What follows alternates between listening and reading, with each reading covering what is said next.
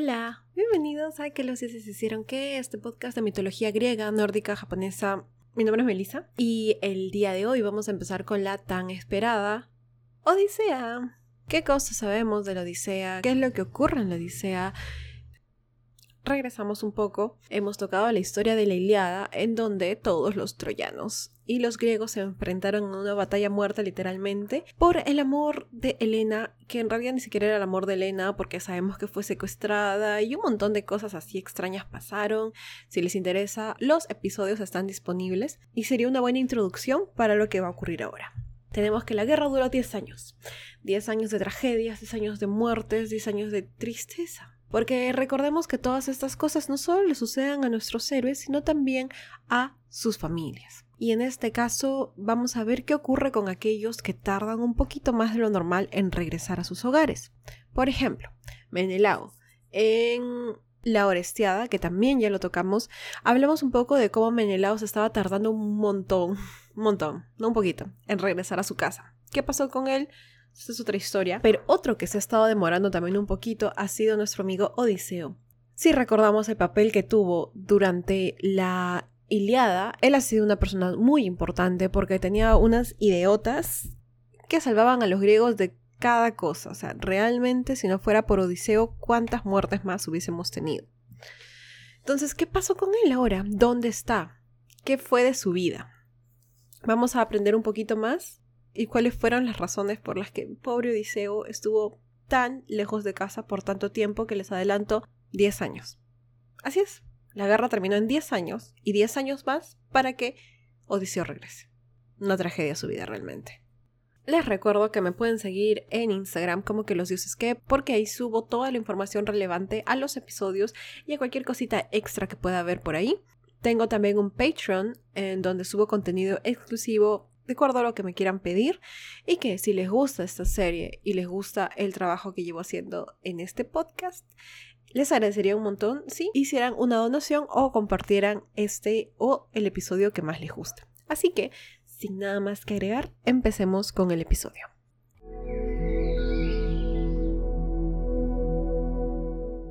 En el primer canto tenemos a los dioses, a modo de introducción.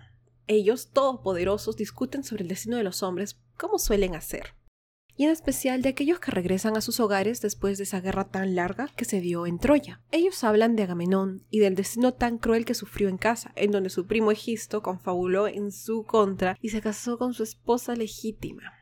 Ellos pueden ver que el hijo de Látrida tomará venganza por ese crimen cuando él sea mayor de edad.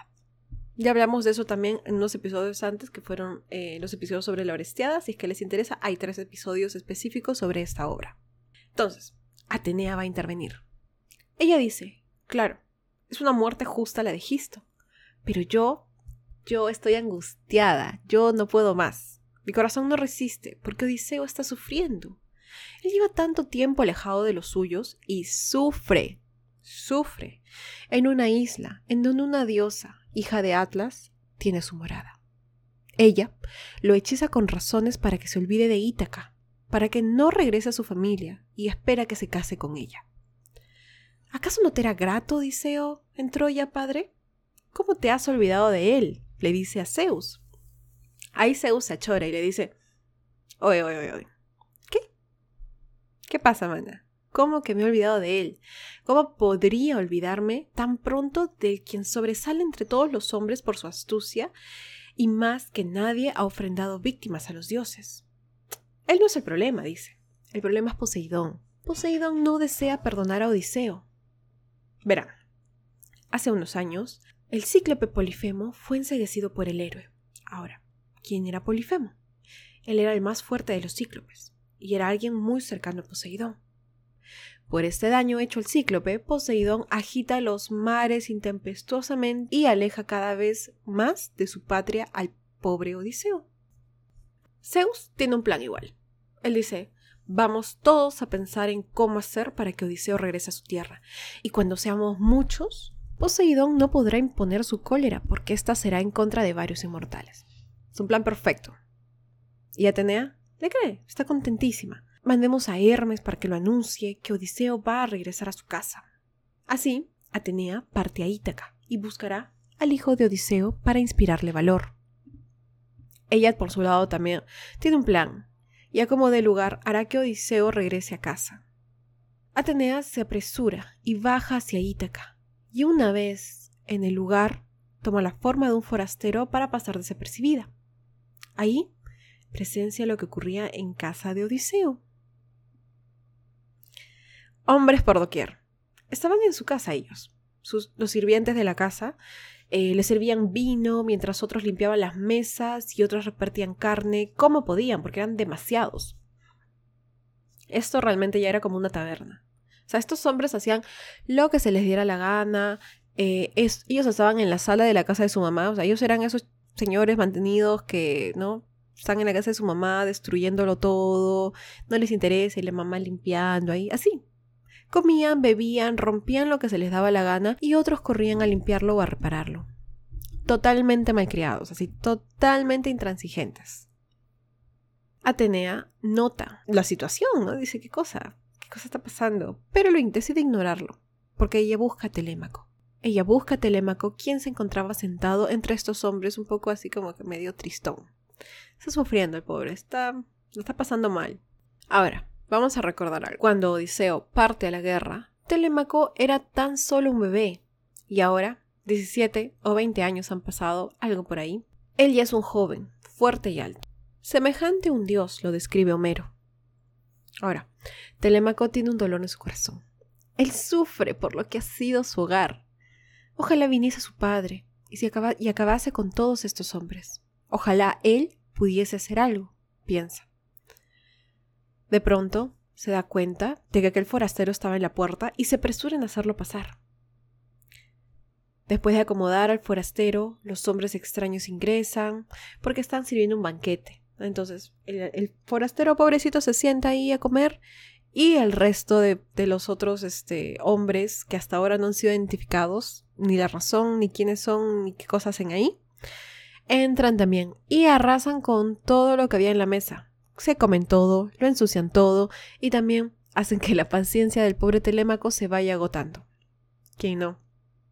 Es tanto así que el pobre ya no puede morderse la lengua y le empieza a contar a Atenea todo. Le dice, estos sinvergüenzas comen bienes ajenos, lo único que hacen es tirarse ahí a dormir sin más.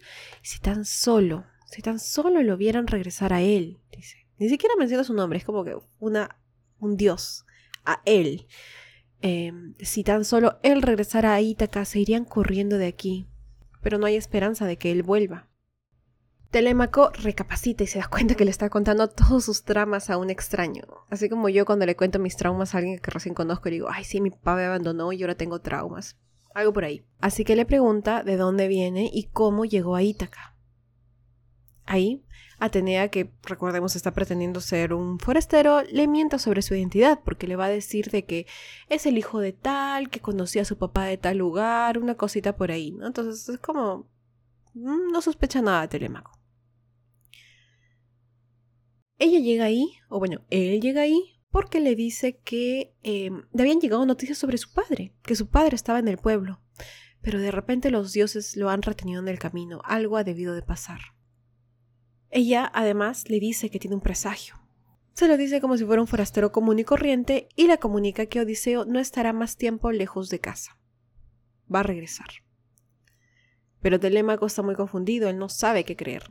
Han sido años muy complicados, su vida realmente ha sido una desgracia del pobre, porque imagínense, ¿no? Tiene un montón de hombres en su casa metidos todo el tiempo, eh, no sabe qué fue con su padre, más adelante le va a mencionar que ni siquiera sabe que si es su hijo o no, porque él mismo no recuerda nada. Su padre se fue cuando era un bebé, no recuerda absolutamente nada de él. Entonces Atenea le pregunta, ni caso, así ni caso a su drama, el telémaco llorando, ay, no sé si mi papá es mi papá. Y Atenea le dice, oye, ¿verdad? ¿Qué fue? ¿Qué fue con ese banquete? ¿A qué ha pasado? ¿Por qué? ¿A qué se debe? ¿Por qué estos invitados en especial son tan irrespetuosos? Ahí es cuando Telémaco empieza la historia.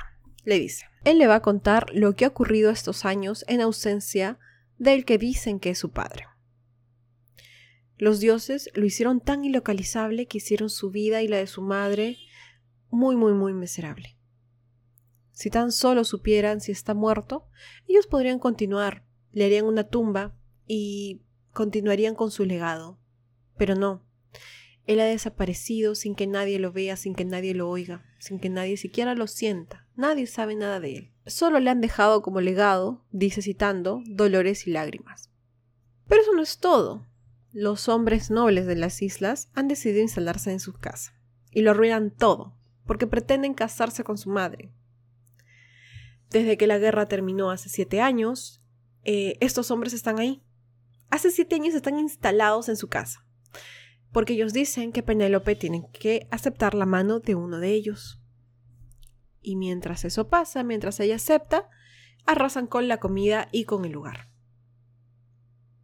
una desgracia su vida. O sea, si tú pensabas de que tu vida era una desgracia cuando tenías 14 años y te creías emo, no. O sea, aquí Telémaco gana a todos. Atenea entonces le da un plan. Le dice, te voy a ayudar, pobrecito, porque me das pena. Le dice, primero, vas a deshacerte de los pretendientes. Mañana, cuando amanezca, vas a hacer una asamblea y vas a convocar a todos para que todos se vayan a sus casas. Tienen que entenderlo. Si tu madre quiere, se va a casar. Hasta ahí vamos bien, hasta ahí vamos bien. Tu Telémaco le dice tienes otra orden. Tú vas a tomar un bote y vas a buscar a Néstor en Pilos. Si recordamos a Néstor, Néstor es este es un anciano que participa en varias varias aventuras como los arconautas, participa en la Iliada, participa en un montón de lugares. ¿Por qué? Porque es un anciano descrito como el más sabio de todos. Es el que básicamente el más chismoso. O sea, él sabe la vida de todos, sabe todo sobre su vida. Si tú quieres saber qué pasó con la esposa de fulanito de tal, que se separaron, tuvieron hijos, ¿qué pasó? Tú vas donde Néstor. Néstor se la sabe toditas. Dice, uy, sí, la engañó con fulanita de tal. Así se la sabe todas. Entonces, básicamente le estás diciendo, anda a ver a este viejo chismoso porque él tiene que saber algo. Y si no, si no sabe nada, anda a Esparta, en donde vive Menelao. Pues él fue uno de los últimos en llegar. Algo, algo por ahí debe de haber escuchado de tu padre. Si te enteras que tu padre vive, entonces vas a tener que soportar un, año más. No te queda de otra, le dice. Sin embargo, si tú oyes que tu padre ha muerto, vas a tener que levantar una tumba en su honor, además de entregar a tu madre a un marido, porque, claro, o sea, los hijos tienen que hacer eso, ¿no? Y luego piensa en cómo, tranquila, tranquila, Atenea, cómo vas a matar a todos, le dice todos los pretendientes los vas a tener que matar. Nada de decirles, oye, ya, ya se casó mi mamá, tiene esposo, ya por favor retírense. No, los matas. Encima le dice, no actúes como niño, porque tú no lo eres más. ¿No has oído por ahí lo que hizo Orestes? Quien mató al asesino de su padre. Así debes de hacer tú. O sea, el ejemplo no es de lo mejor Atenea porque sí, Orestes mató al asesino de su padre, pero recordemos que también mató a su mamá. Así parte Atenea y lo hace de tal forma que infunde audacia en el pecho de Telémaco y también deja la duda en el hijo de Odiseo. Le dice, ¿era un dios lo que acabo de ver?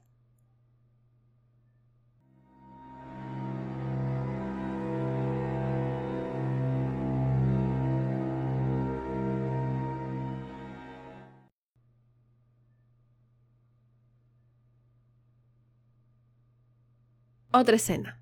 Tenemos a un poeta y este poeta canta. Mientras que el resto está escuchando así sus canciones bonitas, sus letras conmovedoras. Aunque, les voy a decir, este poeta es medio desgraciado. Es un desgraciado, así, no hay otra forma de decirlo. ¿Por qué? Porque este canta una historia y la canta todos los días. La historia que canta es una sobre el regreso de los saqueos a casa habla sobre cómo ellos, todos ellos, han sido malditos por los dioses para que su regreso sea largo y difícil. Penélope, quien estaba en su cuarto, oye este canto y está harta. Ya, me tienen así hasta la piti mitri, ese meme, que no recuerdo cómo dice. Ella baja apresuradamente y le dice llorando al poeta, si ya no puede más, le dice Femio, Femio, Femio, por favor, por favor, Tú sabes tantos otros cantos. ¿Por qué? ¿Por qué cantas eso? Deja de cantar eso, que es tan doloroso para mí, tú sabes. O sea, me la paso sufriendo por mi esposo que no regresa y tú te pones a cantar eso todos los días. O sea, ya, por favor, párala ya. O sea, ya sé, mi esposo de repente se murió, de repente está sufriendo, de repente está pasando hambre. Párala, por favor. Telémaco, que está por ahí de sapo, es un chivolo, adolescente, que no sabe nada, pero piensa que sabe todo. Lamentablemente se le acerca a su madre y malcriadazo, malcriadazo le dice, Madre, ¿qué le reprochas al poeta? Él puede hacer lo que quiera y cantar sobre lo que quiera. Tú debes de aguantar. Le dice, para tirarle un lapo de verdad, anda a tu cuarto y cuida de tu trabajo, el telar. Solo los hombres deben de hablar. Penélope se sorprende, piensa, madre, para esto te crié, desgraciado, y se va a su habitación. O sea, no dice eso, ¿no? Pero probablemente pensó eso. Va a su cuarto y llora y llora por su amado Odiseo, hasta que se queda dormida. De igual forma, hace Telémaco, quien se retira a su habitación y planea todo lo que hará el día siguiente, siguiendo las instrucciones de aquel forastero. A la mañana siguiente, Telémaco ha reunido a todos en una asamblea. ¿Quién nos convoca a esta asamblea? dice alguien. No nos hemos reunido desde que el gran Odiseo se marchó. Telémaco se levanta y toma la palabra. Él ha sido quien ha ocasionado esta reunión. Le dice, no tengo noticias, pero hay algo más urgente que resolver y es que su casa y hacienda corren peligro de ser destruidas. Estos hombres hostigan a mi madre y ella se rehúsa, pero no por eso ellos se van. Ellos vienen y comen mis animales y se banquetean. Así que ustedes también escuchen esta historia e indígnense, porque esto me destruye el corazón. Y lo dice con tanta emoción que lanza su cetro y se pone a llorar. Y todos ahí sienten su pena. Así dicen, pucha, pobre chico, ¿no? Su papá, ¿dónde estará? Encima están que le rompen la casa. Una desgracia. Todos sienten pena, excepto uno. Antino. Antino es un hijo de su mamá y le reprocha. Le dice, ¿quieres que sintamos vergüenza? ¿La culpa? La culpa, la culpa. La culpa no es de nosotros. ¿Qué? Acosamos día y noche a tu madre, destruimos tu casa, nos comemos tu comida, ensuciamos todo, matamos a tu perro, este, despedimos a tus trabajadores, eh, acosamos a tus hermanos, eh, rompemos tus plantitas, este, no regamos tu gras, este, cualquier cosa terrible que se les ocurra que puedan hacer. No. La culpa es de las mujeres, obviamente, pues. Como siempre, siempre es la culpa de las mujeres. Él le dice, Mira, Penélope aquí es la única culpable, porque ella nos ha engañado a todos. Ya hace años que ella teje, y prometió que una vez que acabase con ese manto que está tejiendo, se casaría con alguno de nosotros. Y todos le creímos, porque así somos nosotros. Somos tan buenos, somos tan honestos, confiamos en la gente y nos engañan. Pobrecitos, pobrecitos de verdad. Él les dice, Penélope es muy astuta, porque durante el día tejía, y por la noche, escondida, destejía aquel manto. Por tres, casi cuatro años, su engaño ha pasado inadvertido. Medio soncitos son, ¿no? Cuatro años para darse cuenta de eso, ¿no? Bueno, un soplón le ha avisado, o sea, les ha avisado a ellos sobre lo que ella ha estado haciendo. Así que ahora ellos están dejándolo en paz. No, la están obligando a terminar el bendito manto para que se case con uno de ellos. Claro, la pobre Penélope no puede decir que no se quiere casar con ninguno de esos sonzonazos porque es una mujer viuda. Y según muchos, ¿cómo se va a quedar sola? No, tiene que cumplir un propósito, tiene que casarse de nuevo.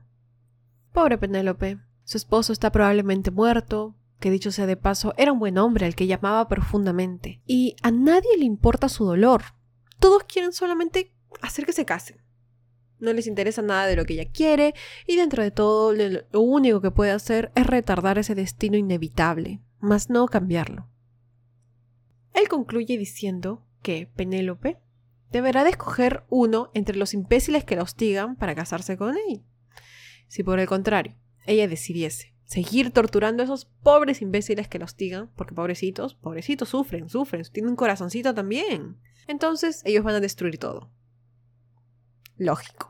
Básicamente dice, no nos vamos a ir hasta que ella escoja uno de los imbéciles que los tira.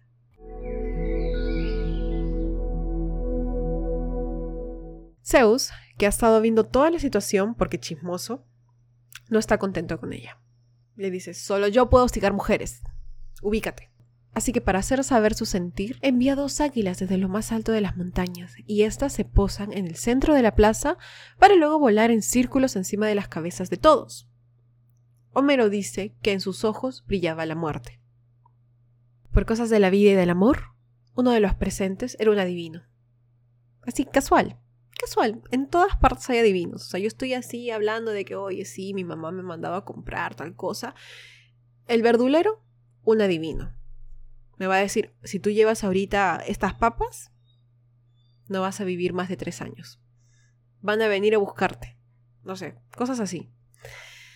Eh, le dice, estos pájaros, el adivino, ¿no? Le dice a todos, así muy bueno, porque en realidad, ¿qué más quisieras que te adviertan de peligro? Le dice, estos pájaros son un mal presagio. Él levanta la voz, ¿no? Y les dice a todos así, ni hola primero. Les dice, mira, de frente les dice, la desgracia está a la vuelta de la esquina. Va a caer encima de todos ustedes y eh, Odiseo, que está cerca, va a traer desgracias a Ítaca.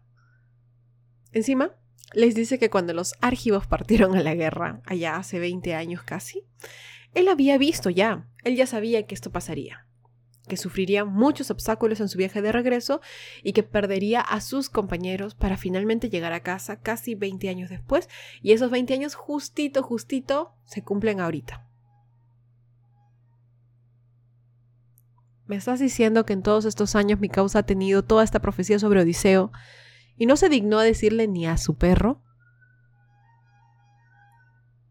La pobre Penélope llora, llora, pensando si su esposo volverá o no, y él bien gracias ahí, como es común, los hombres de ahí no creen nada de lo que ha dicho. Y es, no sé por qué pasa tanto eso. Nadie cree en las profecías. O sea, tienen un montón de historias en donde las profecías se cumplen por más locas que sean. Y siguen ellos ahí diciendo, ah, esa es una tontería, tú eres un viejo tonto. ¿Se acuerdan de Edipo? Pobre Edipo, la, tragedia más grande del mundo, ¿no? Al pobre le dicen, te vas a casar con tu mamá y vas a matar a tu papá. Entonces él trata de evitarlo, se va de su casa y en el camino, mientras está así, no sé, todo triste, exiliándose a sí mismo de su casa, mata un viejito por ahí, porque le cayó mal el viejito. Luego llega a una ciudad así, todo feliz. Uy, esta chica está guapa, me voy a casar. Se casa. Tiene cuatro hijos. ¿Y luego qué pasa? Se entera que fue adoptado que esos señores que dejó en su ciudad natal pensando que estaba salvando a sus padres no eran sus padres y que se, efectivamente se ha casado con su mamá y que ha matado a su papá. No puedes escapar de las profecías. O sea, por favor, gente, ya entiendan ya. Esos encima se burlan, le dicen literalmente viejo, vete a casa a profetizar a tus hijos. O sea, malcriadazo, malcriadazo. Dicen que si algo profetizan esos pájaros es que Odiseo ha muerto y lejos. Encima le dice algo como que yo puedo profetizar mejor que tú. Telemaco, menos mal, está en lo suyo, así a él le llega totalmente lo que han dicho. O sea, el Señor ha dicho, oye, yo sé que, ¿no? Que Odiseo va a regresar en 20 años, que ya ahorita ya llega. Estoy 100% seguro, pero Telemaco está en otra, mi caso. Él ha dicho más bien, mira, ¿sabes qué? Yo tengo un plan. Voy a ir a Pilos a buscar a, a Néstor y voy a ir a Esparta a buscar a Menelao. Y lo único que necesito es un barco le dice lo mismo que, que, le dijo Atenea. Si él sabe algo positivo, entonces va a soportar la vida tan terrible que le ha tocado vivir. Pero si se entera que su padre ha muerto, levantará una tumba, le entregará eh, y entregará a su madre en matrimonio, como un hijo debe de hacer, supongo. Todos se van a sus casas y los pretendientes regresan a fastidiar a Penélope. Realmente nada que hacer mis causas. O sea, lo único que hacen es fastidiarla a la pobre. O sea, Imagínense, imagínense su casa llena de hombres que solamente la fastidian y que rompen todas sus cosas y que destruyen todo. O sea, realmente Penélope, mis condolencias. ¿ah? Telemaco también se va, pero en vez de irse a su casa, se va a la playa. En ella le ruega a Atenea, cuando se sienta a la orilla del mar, y le dice, por favor, escúchame que me quiero quejar un poquito, por favor. Atenea escucha y como es bonita, a veces, se acerca tomando la forma de mentor quien era un compañero de Odiseo, y le dice, Telémaco, no serás en adelante cobarde ni estúpido. Es una cita exacta, le dice eso. No serás ni cobarde ni estúpido si has heredado el noble corazón de tu padre.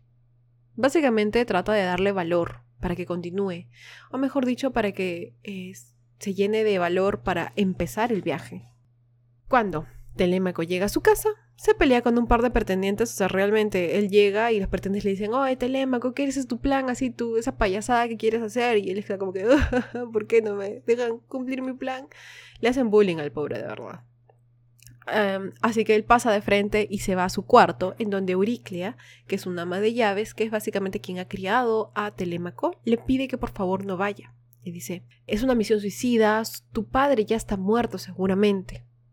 Si él se va además, los pretendientes van a destruir todo. O sea, ya qué cosa van a respetar ya. No hay nada. La casa va a ser un desastre, van a hacer lo que quieran con tu madre, no te vayas.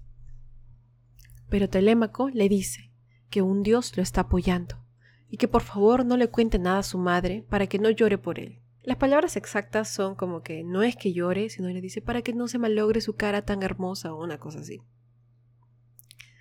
Así, la anciana juró guardar silencio y a la mañana siguiente, Telémaco parte acompañado por veinte hombres.